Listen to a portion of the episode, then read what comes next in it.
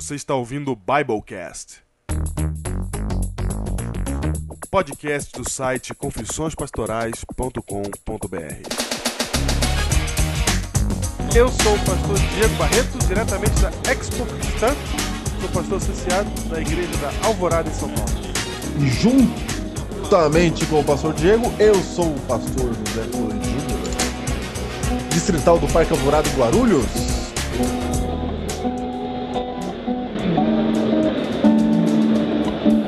Estamos aqui direto da Expo Cristã 2010, no Expo Centenário de São Paulo. e direto aqui do estande da TV Novo Tempo. Neste momento aí, são exatamente aqui, para você saber, 6 horas e 15 minutos. Atrás de nós aqui, gravando ao vivo, não é gravando não, ao vivo temos o Caixa de Música sendo transmitido para Novo Tempo. E neste momento, eu e o Pastor Diego estamos aqui para o Biblecast 21. Muito bem, a abertura vai ser gravada daqui. Daqui, daqui. A última abertura foi gravada na praia. É, nós estamos gravando abertura em lugares alternativos. Exatamente. Tem alguém cantando ao vivo aqui. E a gente vai, a partir de agora, iniciar o Biblecast número 21. Eu não sei se essa gravação vai dar certo, porque tá uma barulhada aqui, né? Acabou de passar por nós aqui o Estevão Hernandes. Estevam e Sônia Hernandes. Olha aí. E nós. Tem muita gente aqui do mundo gospel. E estamos aqui no estande da TV Novo Tempo, que é um estande todo poderoso aqui. Tá tendo a gravação ao vivo, o pessoal fica aparecendo no vidro. Vou passar no vidro ali agora, gravando. E só pra saber, você que ouve na sexta-feira esse Biblecast, sexta-feira, dia 10, 10. 10 de setembro, saiba que pra, só pra você que ouviu na sexta, amanhã, 11 de setembro, Arautos do Rei estará aqui na Expo Cristã lançando o seu novo CD às 8 da noite, hein? 8 da noite, Arautos do Rei, novo CD. E nós queremos agradecer essa semana aos milhares, Júnior, olha só, milhares Milhares! de ouvintes do Biblecast número 20B. Aliás, de todos os Biblecasts que estão todos sendo ouvidos. Quero dizer para você que o Biblecast Deus me fez assim, número 19. Por que Deus me fez assim, na verdade? Sobre o homossexualismo. Passou a marca dos mil ouvintes. Passou a marca dos mil ouvintes. Só o Biblecast 19? Exatamente. E nós agora estamos, aí na semana passada também tivemos muitos ouvintes, queremos agradecer a todos vocês e pedir para vocês parecerem, né? É, por favor, nós queremos saber quem são vocês. Nós já temos mais de 7 mil downloads de todos os Biblecasts. Nós estamos caminhando por 10 mil aí em duas semanas. São milhares de pessoas que já ouviram aí um de nossos Biblecasts. Nós queremos conhecer você. Ó. Nós temos no Twitter a hashtag Biblecast. Você tem que entrar lá, mande a sua mensagem. Tem uma comunidade no Orkut, Biblecast. Tem e-mail no, no site, site. contato arroba confissõespastorais.com.br. Fala com a gente. Isso. Tem algum agradecimento especial, Júnior? Agradecimento especial, quero mandar um abraço aí pra galera que ouve aí do distrito do Parque Alvorada. Quero mandar um abraço aí pro Alexandre, pra Bill, pra Regiane ali, diretora jovem do Parque Alvorada. Beleza, Regiane? Um abraço pra você.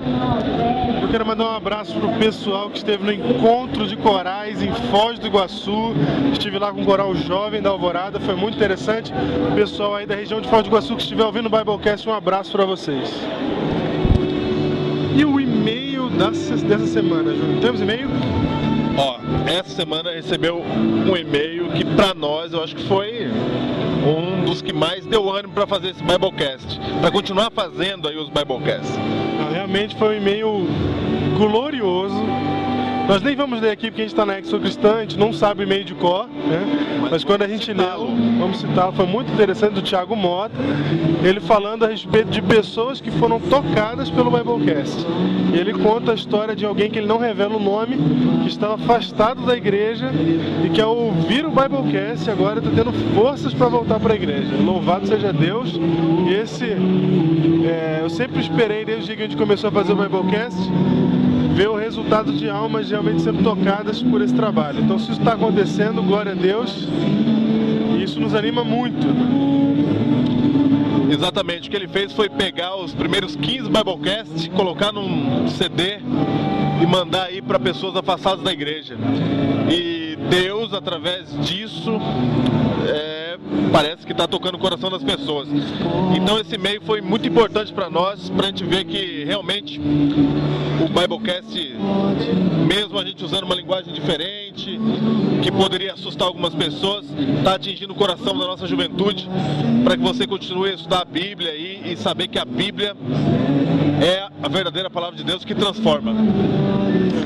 E a gente, embora tenha feito o Biblecast do ponto de vista dos pastores para os jovens da igreja, a gente não, eu, pelo menos eu não esperava tão cedo assim que pudesse já surgir frutos de pessoas é, voltando para a igreja ou sendo tocados por isso, porque nosso foco não foi evangelismo no começo, né? A gente ainda está pensando como a gente vai adaptar e etc e tal, mas Deus já está arrumando seus caminhos e isso é muito bom. Na verdade, o nosso foco era indiretamente evangelístico, para animar você que nos ouve, membro da igreja, a fazer, a pregar o evangelho, um evangelho forte, um evangelho verdadeiro e consistente que nós cremos como adventista do sétimo dia. Exatamente, que foi o que o Thiago Mota fez, né? Ele juntou os Biblecasts, ele fez evangelismo, juntou os Biblecasts e distribuiu para os amigos aí que ele achava ser relevante. Exatamente, porque eu sei que muitos que nos ouvem acham que já conhecem tudo da igreja, já sabem, parece que a igreja não tem mais nada o que mostrar para nós. A igreja tem muita coisa que mostrar para nós, porque essa é a igreja de Deus e Deus tem muita coisa para mostrar para nós ainda. Por isso, não desanime do estudo profundo da palavra de Deus. É isso aí. E agora nós vamos para a indicação do livro de hoje, que vai ser direto da Expo Cristã.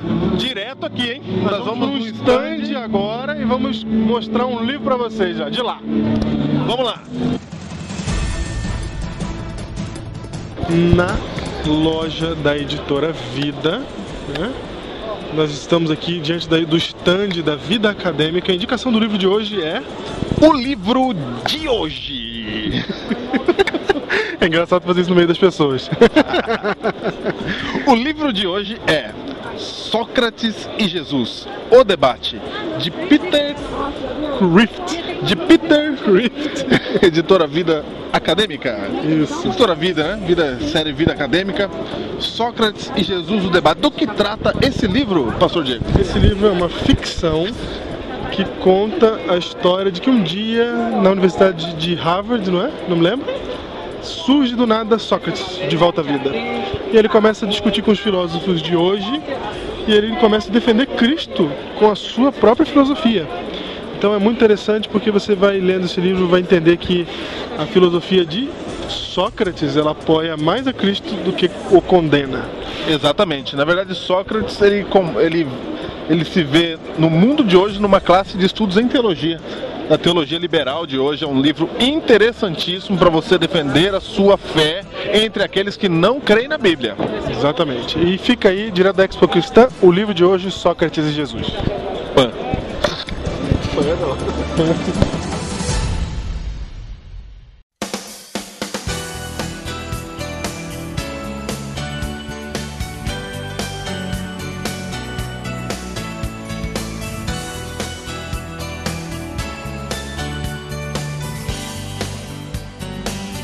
bem, esse é o Biblecast número 21.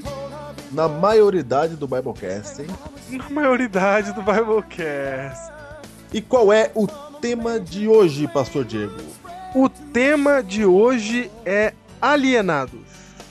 Alienados. Alienados. Fazia tempo que a gente não tinha um título curto, né? Uma palavra só. É verdade. Alienados. Alienado quer dizer o quê?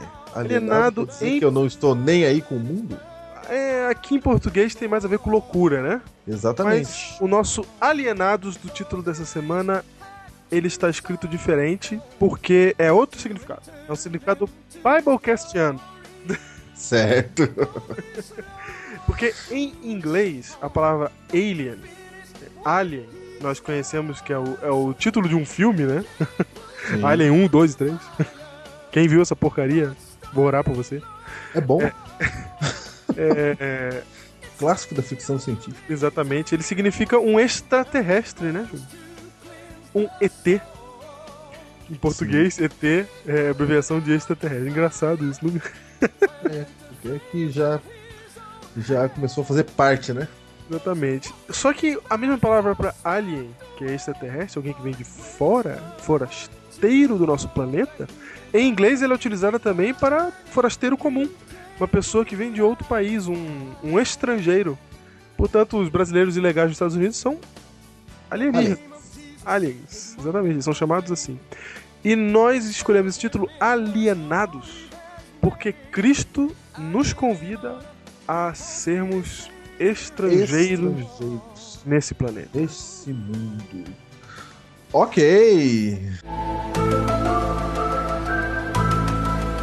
O nosso texto base, Júlio, está em João, capítulo 17, verso 14.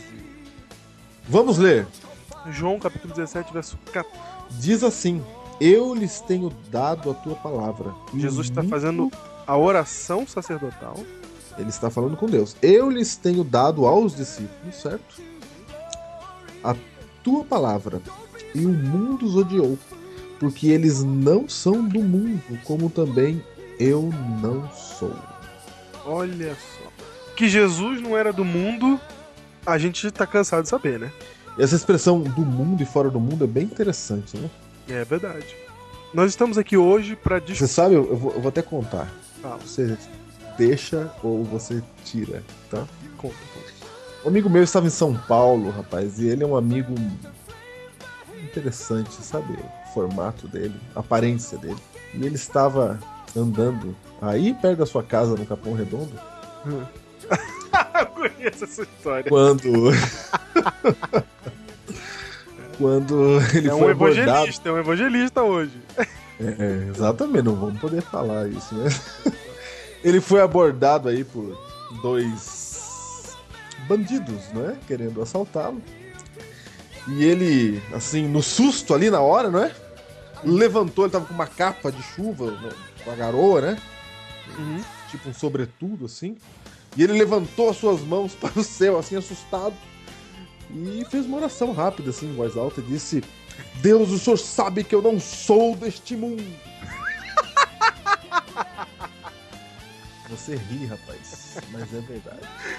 Ai, cara, eu lembro dessa história. Isso aconteceu, rapaz. Na hora que ele falou, não sou deste mundo, os ladrões saíram correndo. É, porque você- é que as pessoas não têm noção da figura que é a pessoa, né? Não, caramba. É. Porque assim, Eu não sou deste mundo. Então, às vezes, quando a gente também fala isso na igreja. Sabe, Não, é Diego, que, eu acho peraí, a gente tem que esclarecer que tem os estereotipos, né? Por exemplo, eu sou um Isso. cara grande, grandão, assim, né? Então, quando alguém quer arrumar uma briga e eu, eu apareço, né? As pessoas já pensam já que, opa, não vou brigar com ele, porque ele é grande e tal, etc. Tem uma das pessoas que não podem dizer a frase eu não sou desse mundo. As pessoas podem acreditar. Só lembrando que tava escuro, né? Ah, tava escuro, chovendo e Sim, tal. chovendo. Era um clima de. né? Era um clima de eu não sou desse mundo mesmo. Aí bem essa pessoa, no meio desses relâmpagos, quando dá aquele lampejo que aparece o rosto, a pessoa tá com as mãos pro céu, no meio da chuva, dizendo, eu não sou desse mundo, meu, não tem quem fique ali. Não, não. e eu vou te dizer. Então, às vezes a gente usa esse termo não sou deste mundo e fica meio estranho, né? Parece que a gente é um extraterrestre. Como é que você se sente na sua escola aí? Talvez você sinta também como alguém fora desse mundo, extraterrestre mesmo. Como é que seus amigos te tratam, seus amigos que não são da igreja? É difícil, né? Mas é disso que nós vamos falar hoje. Exatamente. O que Jesus queria dizer quando ele falou, não são desse mundo? Não são deste mundo. O que, que Quando- Jesus queria dizer? Será que era uma retórica, de Júnior? Será que era assim, tipo... Ah, eles não são desse mundo porque os conceitos na mente deles são diferentes. Será que era assim? Será Teórico? que é assim? Ou será que, que não, não, são desse mundo que o povo vai olhar pra eles e vai achar que eles são esquisitos? Qual é que é? Eu acho que. eu acho que pode ser as duas coisas. Aqui o texto diz que o mundo os odiou por causa disso. Os odiou. não, não, não. Odiar não é apenas um estado de espírito. Né? Odiar é mais do que isso. Odiar é, é assim, raiva, você fica com afeição brava, né? O ódio não, você fica. É, é, um estado. O ódio é um estado constante, a raiva é, ela é passageira. Sim. O ódio, raiva é um momento ali, né? É, o ódio é constante. O mundo é contra eles. É contra os discípulos de Cristo. É. Que então, que primeira coisa, se você foi chamado para ser discípulo de Cristo, você pode esperar o ódio. Então veja, esse ódio que o mundo tem pelo discípulo de Cristo e teve por Cristo, tem que ficar claro que esse ódio não é causado pelo comportamento do cristão. Ah, não? Você vai entender aqui o que eu estou querendo dizer. Em, segunda, em 1 Pedro, capítulo 2, verso 11, Deus diz assim, ó. Amados, exorto-vos como peregrinos e forasteiros que sois, percebeu? Mesma ideia. Uhum. A vos absterdes das paixões carnais que fazem guerra contra a alma. Agora olha o verso 12. Mantendo exemplar o vosso procedimento no meio dos gentios. Gentios era aqueles que não faziam parte do povo de os não judeus na época que do isso, em que isso foi escrito. É, os do mundo, não é? Então veja, mantendo exemplar o vosso procedimento no meio dos gentios, para que naquilo que falam contra vós outros, como de malfeitores, observando-vos em vossas boas obras, glorifiquem a Deus no dia da visitação. Ou seja, ele dá alguns conselhos: sujeitai-vos a toda instituição humana por causa do Senhor, quer seja o rei como soberano, quer as autoridades como enviados por ele, tanto para castigo dos malfeitores como para louvor dos que praticam o bem. Porque assim é a vontade de Deus, que pela prática do bem, ó, que pela prática do bem façais emudecer a ignorância dos insensatos. Como livres que sois, não usando todavia liberdade para protesto, para pretexto da malícia, mas vivendo como servos de Deus. Entendi Tratai todos dizer. com honra, amai os irmãos, temei a Deus, honrai ao rei. Ou seja, entendi o que você quer dizer. Não é por mau comportamento. Refazendo Isso. a sua frase. É. Não é? Eles não nos odeiam porque nós nos comportamos mal, porque somos rebeldes, porque não aceitamos autoridade, porque não queremos saber de rei, não queremos saber de leis. Nós não, é não somos revolucionários. Não, não é porque somos Che Guevara que nos odeiam. Não, não é porque nós queremos impor a nossa religião à força e a gente faz culto aí na hora que eles não querem ouvir, entendeu? É, não é porque a gente faz não é... todo assim no final de semana. porque às vezes.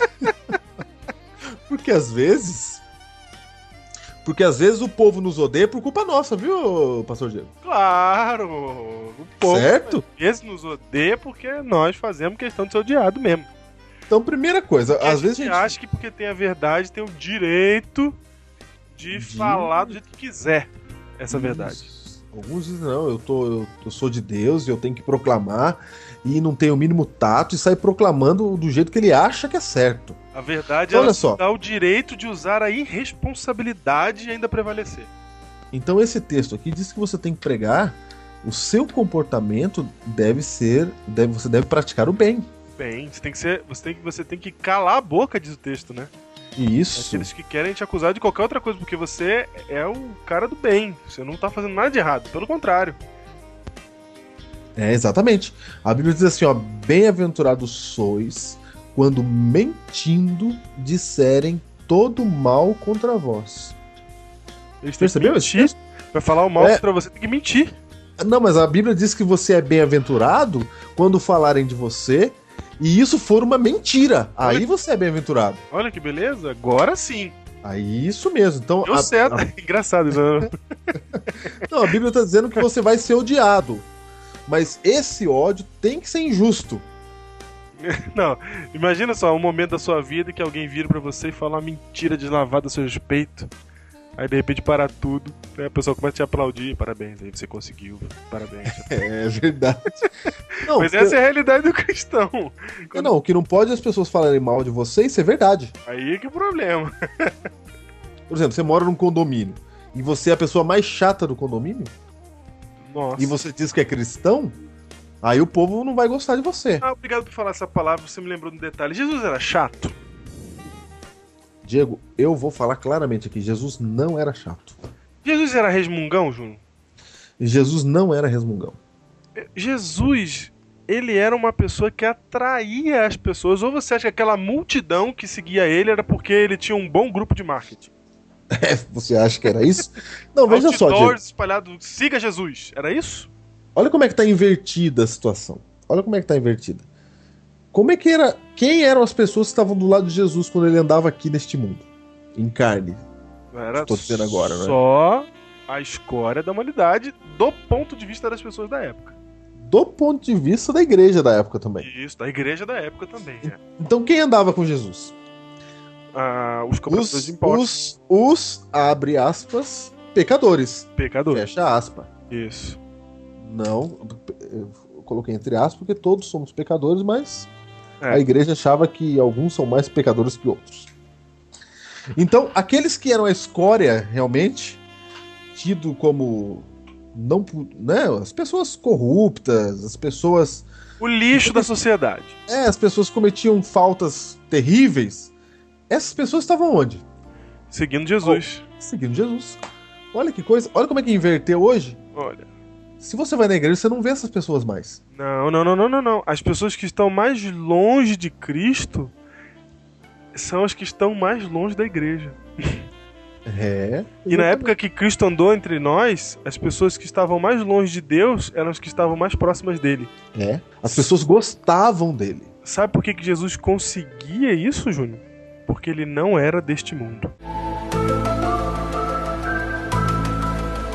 E é interessante, Júnior, que o Jesus ele, ele, faz, ele faz uso desse, dessa terminologia e aplica para si mesmo. Ele fala como também eu não sou.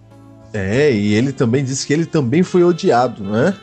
Ele e ele diz... afirma que não é deste mundo. E ele, ele e quando ele diz que ele, que ele também não é desse mundo, ele acaba, por ser ele Cristo, se colocando como o padrão.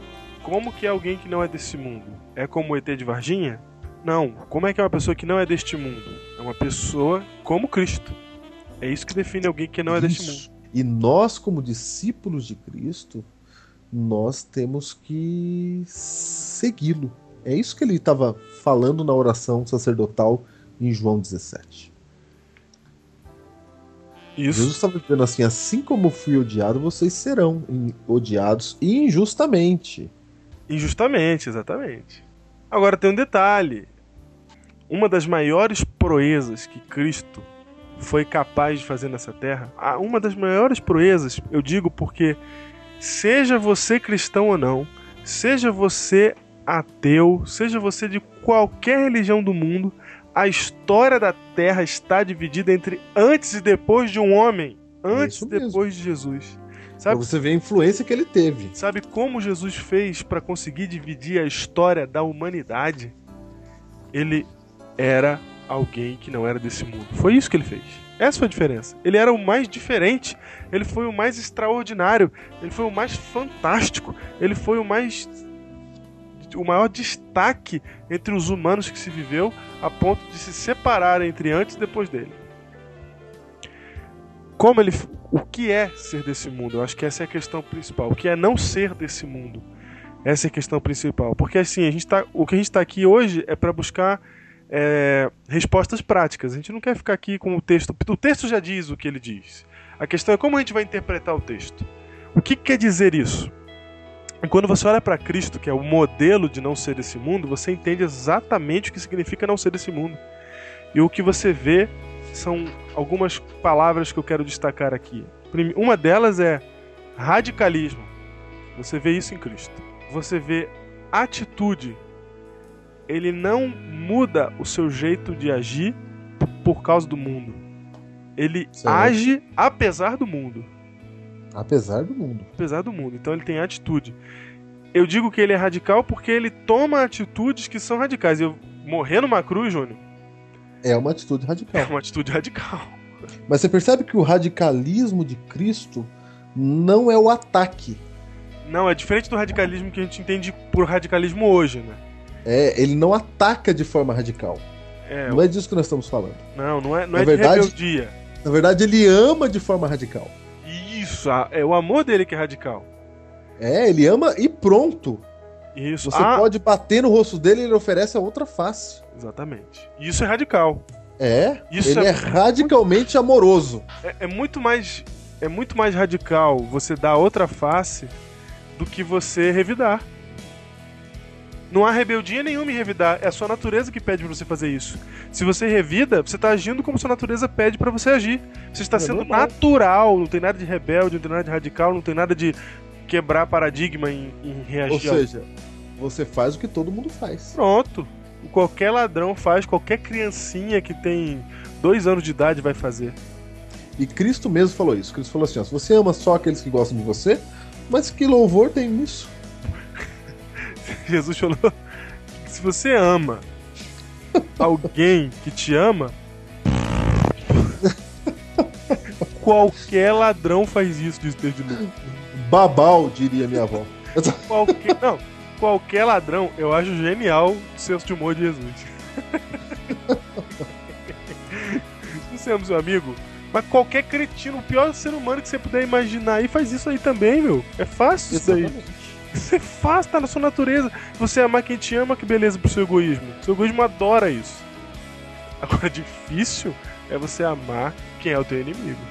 Aí sim é quebra de paradigma. Aí sim é, é quem você é, né? Atitude é isso, gente. O pessoal acha que a atitude é fazer. é ser, é ser quem você é. Não, não. É. Deixa eu te explicar que quem. Nossa, deixa eu te você explicar. foi profundo agora, hein? Não. Você foi profundo. As pessoas acham que a atitude é dizer assim, não, eu sou assim mesmo, não é? É isso que eu sou.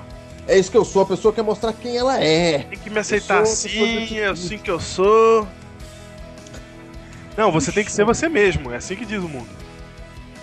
É, o mundo diz assim, que você. é, a- o mundo diz que você. As pessoas é que tem que te aceitar. Isso, porque você tem que ser quem você é. Deixa eu dizer quem você é. Você é um pecador miserável. Você só pensa porcaria. Vou ler, vou ler pra você Romanos 3 pra você saber quem você é. Vai. Verso 10. Não há um justo, você não é justo. Você não entende e nem busca a Deus, verso 11.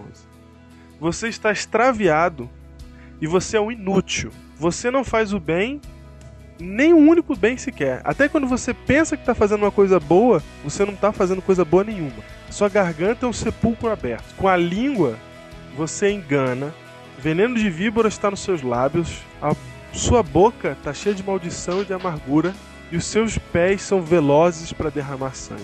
Nos seus caminhos há destruição e miséria. E você não conhece o caminho da paz. E não há temor de Deus diante dos seus olhos. Esse é você. Seja quem você é, então, amigão. Olha aí. Vai lá, vai ter atitude. Seja quem você é. Você é o lixo. Eu sou um lixo. Imagina só, eu, eu, vou- eu vou ser quem eu sou. Sou um pecador, sou miserável. Imagina se eu pudesse plugar agora aqui no Biblecast todos os seus pensamentos. Você ia deixar? Você ia deixar a gente ouvir as coisas que você já pensou na sua vida e que você pensa? Imagina se pudesse. Não é? E você vem com essa conversinha, tem que ser quem a gente é. Ah, vem com essa não. Todo mundo é ruim. Se você for revelar quem você é, você é o pior que há. É por isso que o texto bíblico fala, porque já não sou eu mais que vivo, é Cristo que vive em mim. Então, a atitude de alguém que não é deste mundo, porque assim, a atitude deste mundo é essa, Júnior, é ser quem você é. O que o mundo fala é curte mesmo, você tem que ter prazer, você tem, tem que encontrar felicidade naquilo que te agrada. Se te agrada, ainda que seja errado, faz porque é o que te agrada. E Isso- ninguém tem nada a ver com isso. isso, exatamente. Essa é a sua, é- esse é o que o mundo fala, é a sua natureza. O mundo é a sua natureza.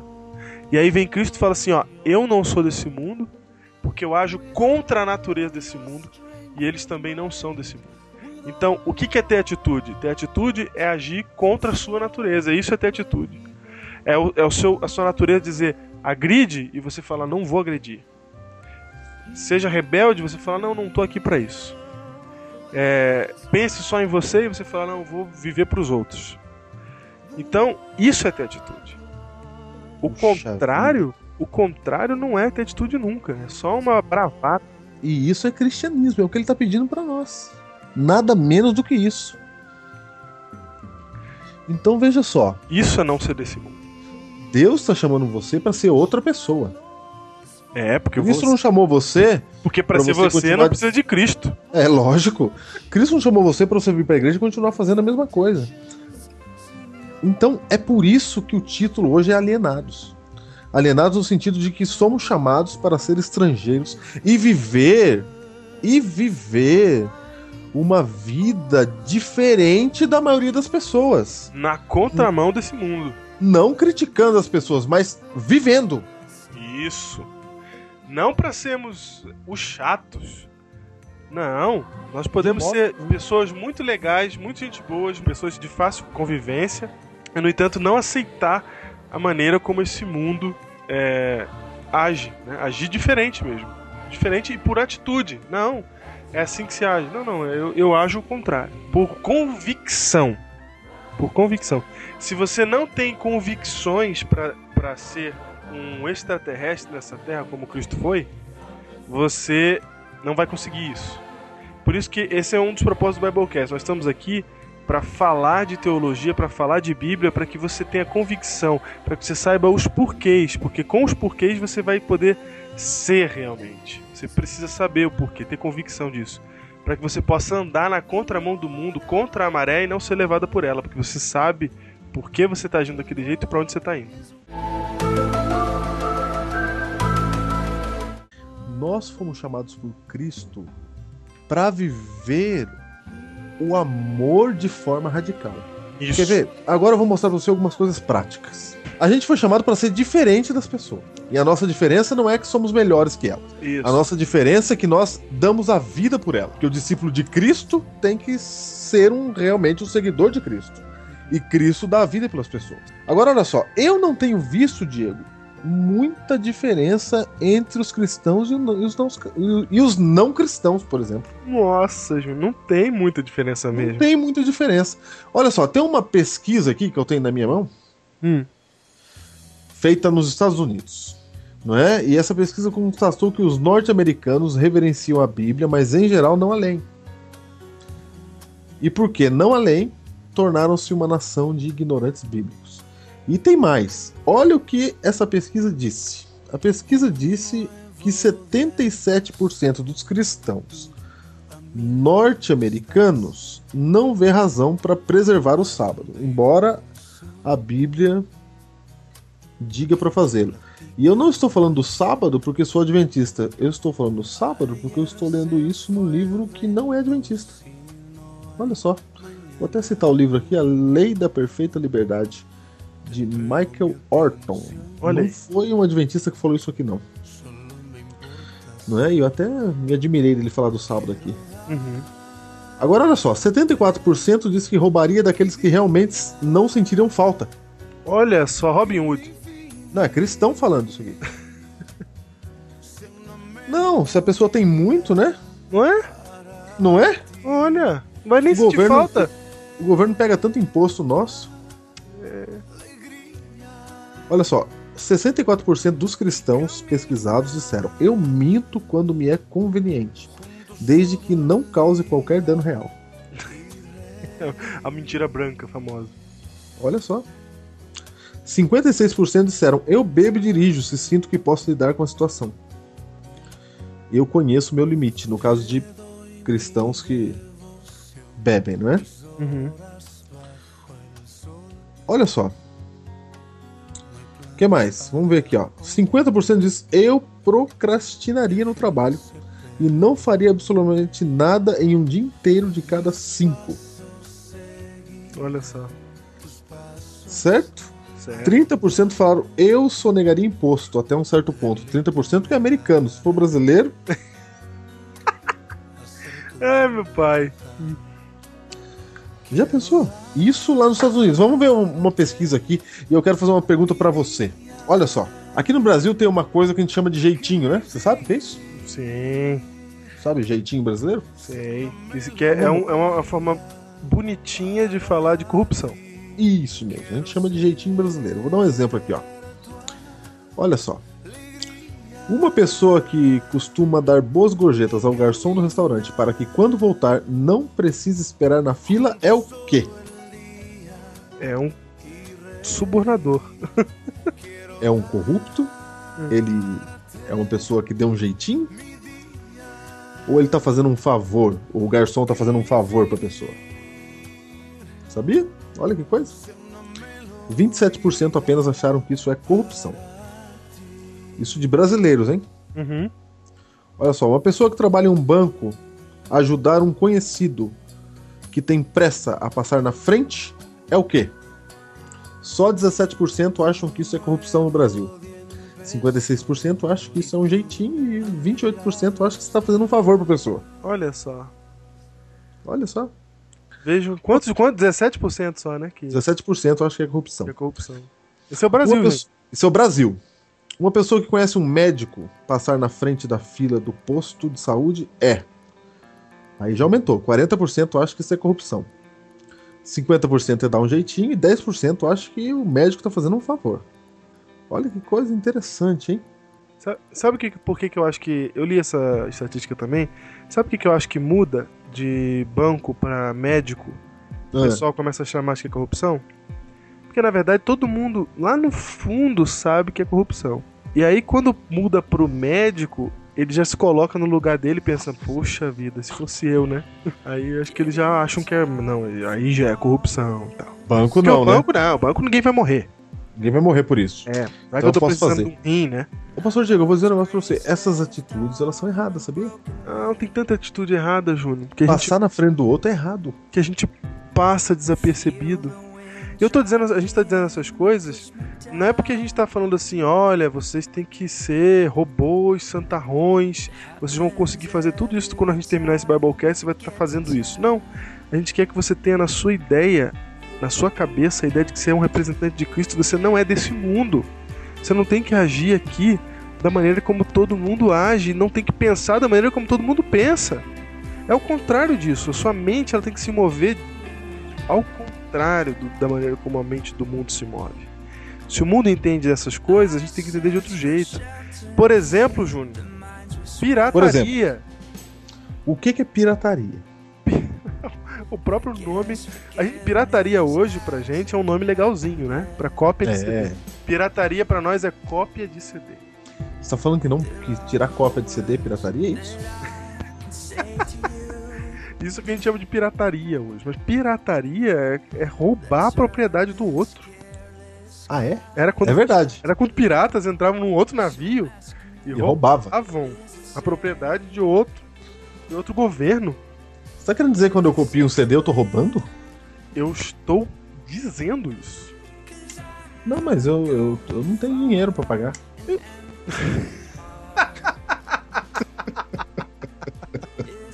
Mas o cara que roubou o frango também não tem dinheiro. O cara que assaltou a sua tia Zefinha também dá a mesma desculpa. Ele É porque ele nasceu numa comunidade carente, Isso, ele não tem dinheiro. né? O governo não sustentou. Isso. Você sabe, Diego, que a gente vive num mundo em que a culpa nunca é nossa, né? Nunca, nunca, né? Nunca é nossa. Ah, você sabe que foi Freud que começou com isso, né? Freud disse que a culpa não é sua, é o seu pai, é alguma coisa que tá dentro de você aí na infância que aconteceu. Você é sempre a vítima, né? É, por isso que você se comporta assim. Se Freud tivesse certo, Deus não deveria ter dito pra Adão lá em Gênesis o que foi que você fez, Adão, não é? Quando ele comeu do fruto. Deus deveria ter perguntado o que foi que te fizeram fazer, Adão? Porque pra nós, é, porque para nós o que a gente faz não é culpa nossa. Alguém levou a gente a fazer isso. Isso chama racionalizar. A gente sempre tem uma desculpa. A gente sempre diz, não, mas eu fiz isso por causa disso. Você sabe que no fundo isso é uma válvula de escape do próprio orgulho. Porque assim, quando você tá certo, você tem que provar que você tá certo. Mas quando você tá errado, você é a vítima. É Ou vítima. seja, você tá sempre certo. Você é o cara. É verdade. Mas sabe que Deus ele olha pra mim e pra você e ele pergunta o que que você fez. Deus não pergunta onde é que você nasceu, quanto que você ganha, se o seu pai bebia, se sua mãe te abandonou. Ele não pergunta isso, ele pergunta o que você fez. Ele põe a responsabilidade em você. Não, Deus, ele fala, ele olha pra você e fala o que você fez. Ele não fala assim: "Ah, eu sei que você nasceu num lar difícil, que o seu pai bebia e batia na sua mãe". Ele não diz isso, ele diz o contrário. Ele fala assim, ó, mesmo que uma mãe se esqueça do filho que ainda mama, eu não me esquecerei de você. Ou seja, o amor de Deus para conosco, ele fica contra nós nesse caso. Você não tem desculpa. É verdade. Porque Deus ele ama todos. Se você tentar ser honesto, você vai ver que Deus vai te honrar. Deus honra. Então se você diz, ah, Senhor Deus, é o lugar que eu nasci não dá para ser honesto. Tem um monte é? de gente que nasce nesse mesmo lugar e que é honesto. É. É? Tem um monte de gente que nasce nesse mesmo lugar que é honesto. E, e tem mais, mesmo que você nasceu no pior lugar, Deus fala, mas filho, eu vou cuidar de você. Eu vou cuidar de você. Então veja, imagina, Diego, que você tem aí um comércio e você não dá nota fiscal. Porque senão o comércio vai fechar porque tem que pagar muito imposto. Você sabe que pessoas que têm microempresa, pequenas empresas, um dos maiores problemas são os impostos, né? É, exatamente. Que são cobrados no nosso país. E alguns pensam assim: ah, não, se eu ficar pagando tudo certinho, aí não vai dar, não vou para frente. É, se você perguntar para Jesus, Jesus, o que, que eu faço? Ele vai dizer para você assim: ó, dai a César o que é de César. E César, senhores, não era um governante dos melhores. Não, de jeito nenhum. Mas Cristo falou: dai a César o que é de César. E quando você diz assim, Deus, se eu pagar imposto não vai dar, você está dizendo assim, Deus, infelizmente o Senhor mandou a gente ser honesto, mas o Senhor não sabia como é que ia estar o Brasil hoje. Uhum. O Senhor não sabia, então é, eu não vou poder devolver todos os impostos, não vai fechar. Aí você não acredita mais em Deus. A gente não acredita em Deus mesmo. É verdade, a gente age sem fé. E aí a gente Sabe, diz. Ô, Júlio, questão... desculpa, esse é, eu não acredito mais em Deus é o seguinte: não é que eu não acredito. Não é, essa fé se retrata da seguinte maneira: eu acabo achando que eu sou desse mundo mesmo. Não, a gente tá acostumado com esse mundo. A gente acha que é isso aqui, isso aqui é tudo que há, é isso aqui mesmo. É desse jeito aqui, eu tenho que me virar com isso daqui que é aqui. A gente não entende que a gente não é desse mundo. Eu vou contar uma história aqui, que, por exemplo, é a história do Brennan Manning, que ele conta que um dia ele tava. Ele, ele tava andando num lugar na rua assim, e ele viu um homem batendo numa mulher que tava grávida e jogando humilhando ela, assim, jogando cerveja em cima dela, assim, sabe? Um cara grande, humilhando a menina na rua. E todo mundo saiu de perto, né? Ninguém, ninguém queria se envolver. E aí o Brandon Manning tava indo embora também. E aí ele parou e pensou assim: Não, quem que é meu pai? Meu pai é Deus. E ele foi lá encarou o cara, meu encarou o cara, resolveu a briga, mandou o cara sair fora, mandou a menina tomar vergonha na cara e arrumar um homem decente para ela e tal, sabe? Se envolveu, se meteu numa situação de risco. Uhum. É, mas que, que, que o cara tinha que se meter numa situação de risco? Mas isso é não ser desse mundo. Ele falou: Meu pai, quem é meu pai? Meu pai é Deus. Meu Deus não é desse mundo, sabe? É, é uma atitude de, de quem não é desse mundo. Você olha pro Brandon Manning fazendo isso e fala assim: é maluco. É alienado. É. Mas é exatamente isso que Cristo quer. Quando Jesus ele entra no, no templo e ele sai dando bicuda nos camelô, e ele pega. Ele sai fazendo o quê? Como é que ele faz? Como é que é? Dando bicuda nos camelô. Puxa vida. Ele pega o, a, o chicote, sai dando chicotada, derrubando os negócios. E Noé fala que ele faz com uma autoridade que ninguém consegue contestar ele. E o pessoal fica olhando assustado e ele tá falando e agindo com um princípio por trás que é tão forte que ninguém conseguia reagir a ele. Ele estava dizendo: Isso aqui é casa de oração, vocês transformaram num, num covil de ladrões. E ele age de maneira. Você nunca vê Jesus agir assim, a não ser nessa cena. Entendeu? E ele age, e ele age assim, com, aparentemente com raiva, com, com, com ira sobre aquela situação que está, sendo, que está acontecendo ali. E você olha para Jesus numa situação dessa diante de um templo e você fala assim: tá alienado. o que ele tá fazendo? O que, que é isso? De onde vem isso? De onde vem isso? Sabe de onde vem isso? Vem de outro mundo. Entendeu? Jesus fala: Eu sou lá de cima. E é exatamente essa sensação, essa é a vida que Jesus tem, é a vida que a gente tem que ter. As pessoas têm que olhar para nós e não ver pessoas que são é, chatas, pessoas que são é, rebeldes às autoridades do mundo. Não, as pessoas têm que olhar para o cristão e ver a autoridade no princípio que ele está carregando, mesmo que ele tenha que andar na contramão de todo mundo, mesmo que ele tenha que se destacar por ser diferente. E é isso que Cristo faz. É isso que você vê ele fazer. Ser cristão não é só colocar uma camiseta dizendo eu amo Jesus. Não é só Você me lembrou Paul Washer agora. Colocar uma saia. Se você for menina, é claro. Não é só o seu corte de cabelo. E É muito mais que isso. não é só ir à igreja ao sábado. Não, Não é, jeito não é só deixar de usar adorno. Não é só qualquer tipo de comportamento que você está acostumado a viver no seu mundinho. Ser cristão é, por exemplo, vou usar o tema, vou usar aqui a, o Paul Washer do vi ele pregar outro dia, ele dizendo que você falou aí, me lembrou da camiseta, né? Não é só vestir uma camiseta, não é isso. É você pegar e pregar o evangelho, sabe? Você ir pra um. Eu achei interessante essa frase. Ele falou assim: Eu não oro para que os filhos de vocês. Ele estava numa, numa, num, num congresso. Eu não oro para que os filhos de vocês tenham sucesso na vida. Não oro para que os filhos de vocês tenham carros, tenham casas, que os filhos de vocês tenham plano de saúde. Eu oro para que eles um dia decidam seguir a Cristo, vão para uma missão em algum lugar no estrangeiro aí e deem a vida deles lá. Ele falou: É isso que eu oro pelo meu filho também. E é isso, é Peraí, isso. peraí, peraí, peraí, peraí, como é que é? É verdade. Nós estamos orando para que nossos filhos façam o quê? Façam, façam faculdade, tenham doutorado, tenham mestrado. Se preocupe com si mesmo. O mundo. Sejam Olha daqui. só. Sejam deste mundo. Tem desse mundo. Gente, é aí que tá a coisa que a gente não tá entendendo. Quando Jesus fala que nós não somos desse mundo, é pra parecer extraterrestres. É pra ser assim, entendeu? Não é pra amar esse mundo, não é pra gostar das coisas daqui. Não é pra você fazer planos na sua vida como se a sua vida fosse somente isso daqui. Não, eu vou estudar, eu vou trabalhar, eu vou fazer doutorado, eu vou fazer mestrado, eu vou acumular isso, eu vou acumular aquilo outro, como se isso aqui fosse a sua vida. Isso aqui não é a sua vida. Essa é a ideia. Você é um Bíblia diz- forasteiro. A Bíblia diz para você acumular tesouros no céu. A Bíblia não tá brincando com Ela, isso. ela não brinca, ela tá falando sério, sabe? Às vezes a gente pensa, a gente fica almejando as coisas desse mundo. Você fica assistindo muito MTV, aí você vai ficar vendo aqueles caras, aqueles rappers lá, todos cheios de colar, com, dente, com, com diamante até no dente, cheio de Certo. carros, cheio de mulheres. Aquilo não é pra você, aquilo é pra mané. Aquilo é pra otário que pensa que esse mundo é tudo que há. Você tem que ser diferente. Você é de Cristo, você é de outro mundo. Aquilo ali você sabe que é passageiro. Eles não sabem, coitados. Você precisa informar isso pra eles. Eles não sabem. Eu não tenho nada a ver com isso. Eu não tenho parte com esse mundo. Eu não quero essas coisas. Eu não tô aqui pra isso. Eu não tô buscando isso, entendeu?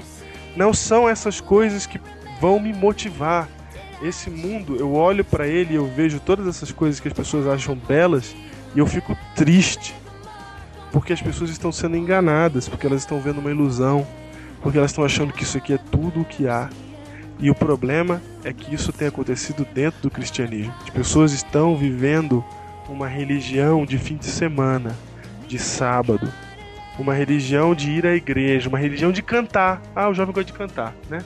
Ele sobe lá e ele canta. Não é isso. A religião é muito mais do que isso. Seguir a Cristo é muito mais do que isso. É não ser desse mundo. É ser diferente demais. E não é um diferente que agride, que faz mal aos outros. É um- É diferente porque ele é bom, porque ele é Cristo. Não é ele que vive, é Cristo que vive nele. Júnior, lê aí pra mim Tiago capítulo 4, verso 4. Leio aqui. Diz assim: Infiéis, não compreendeis que a amizade do mundo é inimiga de Deus? Olha aí. Aquele, pois, que quiser ser amigo do mundo, constitui-se inimigo de Deus. Esse infiéis aqui, ele tá falando pra quem é da igreja, né? Ah, você foi no ponto. Olha aí, ó, que coisa, né? Exatamente, meu. Infiéis, você só pode chamar alguém de infiel se essa pessoa se propôs a ser fiel.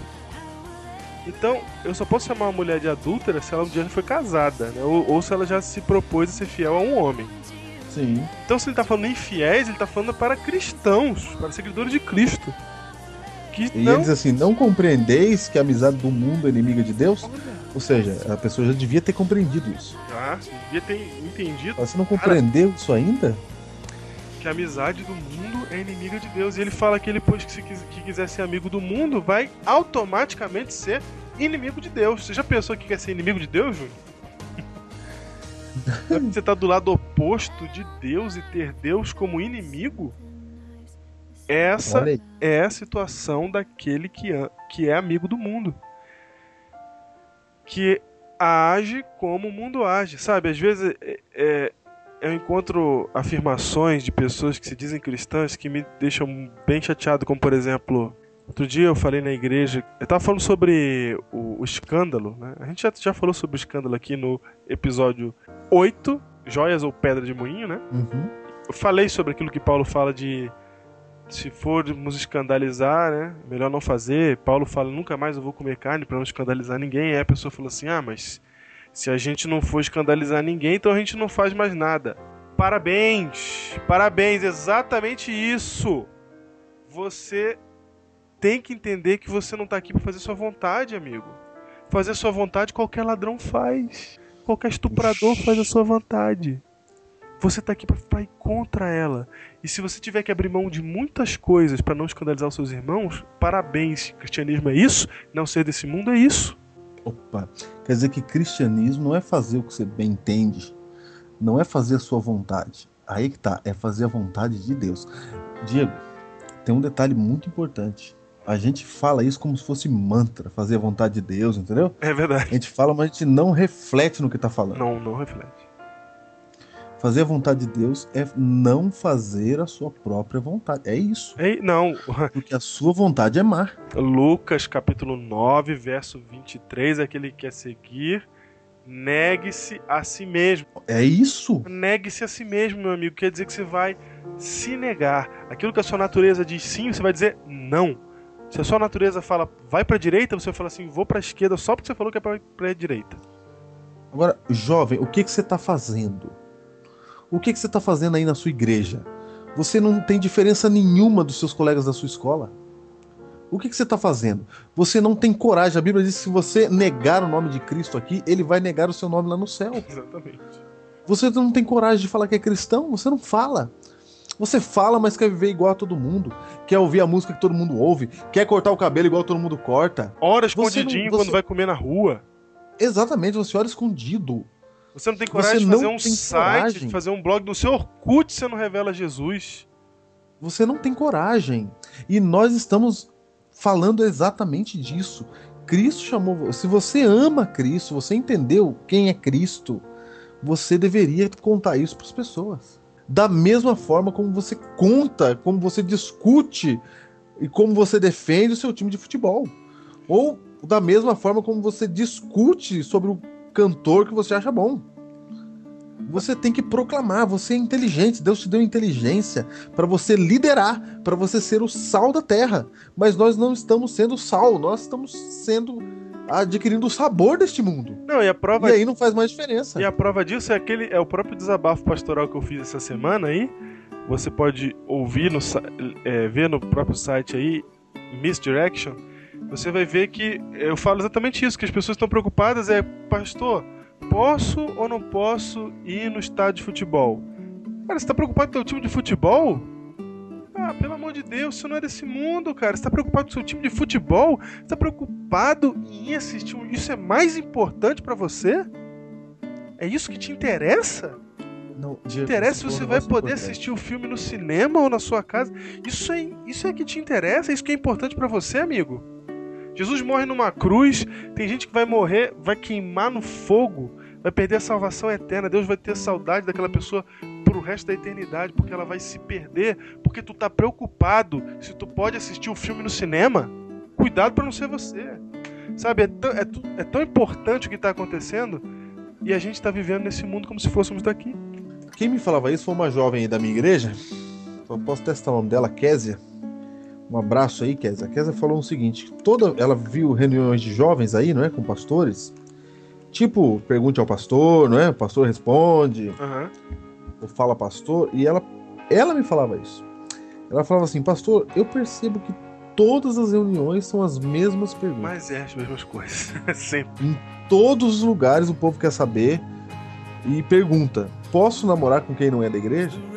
Porque parece que ele quer. Eles já ouviram a resposta 100 vezes. Eles... E ele quer achar um pastor que um dia diga assim: não, pode, fica à vontade. Pronto. Uh, pastor tal Enquanto não achar, é, enquanto não achar, ele não para de perguntar. E, e as reuniões não é assim, pastor, o que, que eu faço para receber o poder de Deus para pregar o evangelho? Essas perguntas não, não existem. pastor, o que que eu faço para sentir a presença de Deus mais na minha vida e para eu dar testemunho dele? Não tem essas perguntas. É só assim, pastor, por que não? Por que não? Por que, que não pode fazer isso? Por que, que não pode fazer aquilo? Graças a Deus que no Biblecast nós temos recebido e-mails com perguntas desse tipo, né? Não, exatamente. É isso mesmo. Não, não tô, não tô dizendo que é todo mundo. Hum. Mas a maioria, a maioria, Diego, é a pessoa que quer saber o que, que faz, o que, que não faz. Não, Júlio, se tivesse uma fila para você pegar para tirar uma carteirinha de autorização para certos pecados, tinha muito adventista nessas filas. É isso. Porque é isso que a gente está vendo nas perguntas que se fazem, exatamente, né? As preocupações do que. A gente está se preocupando com as coisas do mundo só. E aí? O que que, que, que eu. Aonde eu vou. Não. Como é que eu vou. E se eu disser assim, ó? A pessoa quer que eu diga assim, ó. A pessoa quer que eu diga é, quantos centímetros tem que ter o cabelo. Entendeu? A pessoa é. que eu diga, você pode namorar é o seguinte: é até as 10 horas, hein? É. Depois o anjo vai embora. Aí ela fica até 9h59. Tem uns que vão ficar até 10 e 3 porque o fuso horário do céu é diferente. Isso, exatamente, 10 e 3. Não, Não 10 e 15, né? Tem, tem, tem os tá acréscimos tá do, do anjo. Isso, os acréscimos. tá nos acréscimos. é, mas a gente quer fazer a nossa vontade. E isso é ser per... mundo. É, a, as perguntas são até onde eu posso ir. É isso que a maioria das pessoas querem saber até onde eu posso ir nesse mundo. Eu quero ficar nesse mundo. Eu queria fazer tudo esse mundo, mas já que eu não posso, então até onde dá para eu ir? É. Essa é a maior questão dos jovens. Quando a sua questão deveria ser para que o que, que eu faço para ficar o mais longe desse mundo possível? Como eu faço para ser um ET aqui? Exatamente, essa deveria ser a pergunta. Deveria assim, como eu faço para ser diferente? Sabe que a única coisa que Cristo fez de extraordinário para atrair as pessoas foi isso. Enquanto as pessoas tratavam aqueles, os pecadores mal, ele tratou os pecadores bem. Enquanto as pessoas se afastavam, ele se aproximava. Enquanto as pessoas condenavam, ele perdoava. Foi só isso. Ele andou na contramão do mundo. É, foi só isso que ele fez. E isso foi o que fez com que ele fosse o destaque, tivesse o destaque que ele teve. Jesus ele passou vinte e tantos anos se preparando para sua missão. Ele começa a sua missão com 30 anos de preparo. Aos 12 anos ele já estava lá estudando firme na sinagoga, ensinando, diz a Bíblia. Ellen White diz que Jesus tinha sérios problemas com os com a religião local. É, fariseus, os líderes, eles iam procurar Maria e falar assim: Maria, bota esse menino na linha, que ele fica falando umas coisas diferentes aí, e etc. Jesus ali, ó, se preparando para andar na contramão do mundo. E foi só isso que ele fez. Ele se demonstrou o tempo inteiro, agiu o tempo inteiro como alguém que não é daqui. E isso fez a diferença. Jovens, é isso que a gente tem que ser. Pessoas diferentes, pessoas que andam, que fazem por convicção as coisas de maneira diferente que estão preocupadas com as coisas que realmente importam. Eu não vejo nenhum mal, e aí que está o problema da nossa geração, Júnior.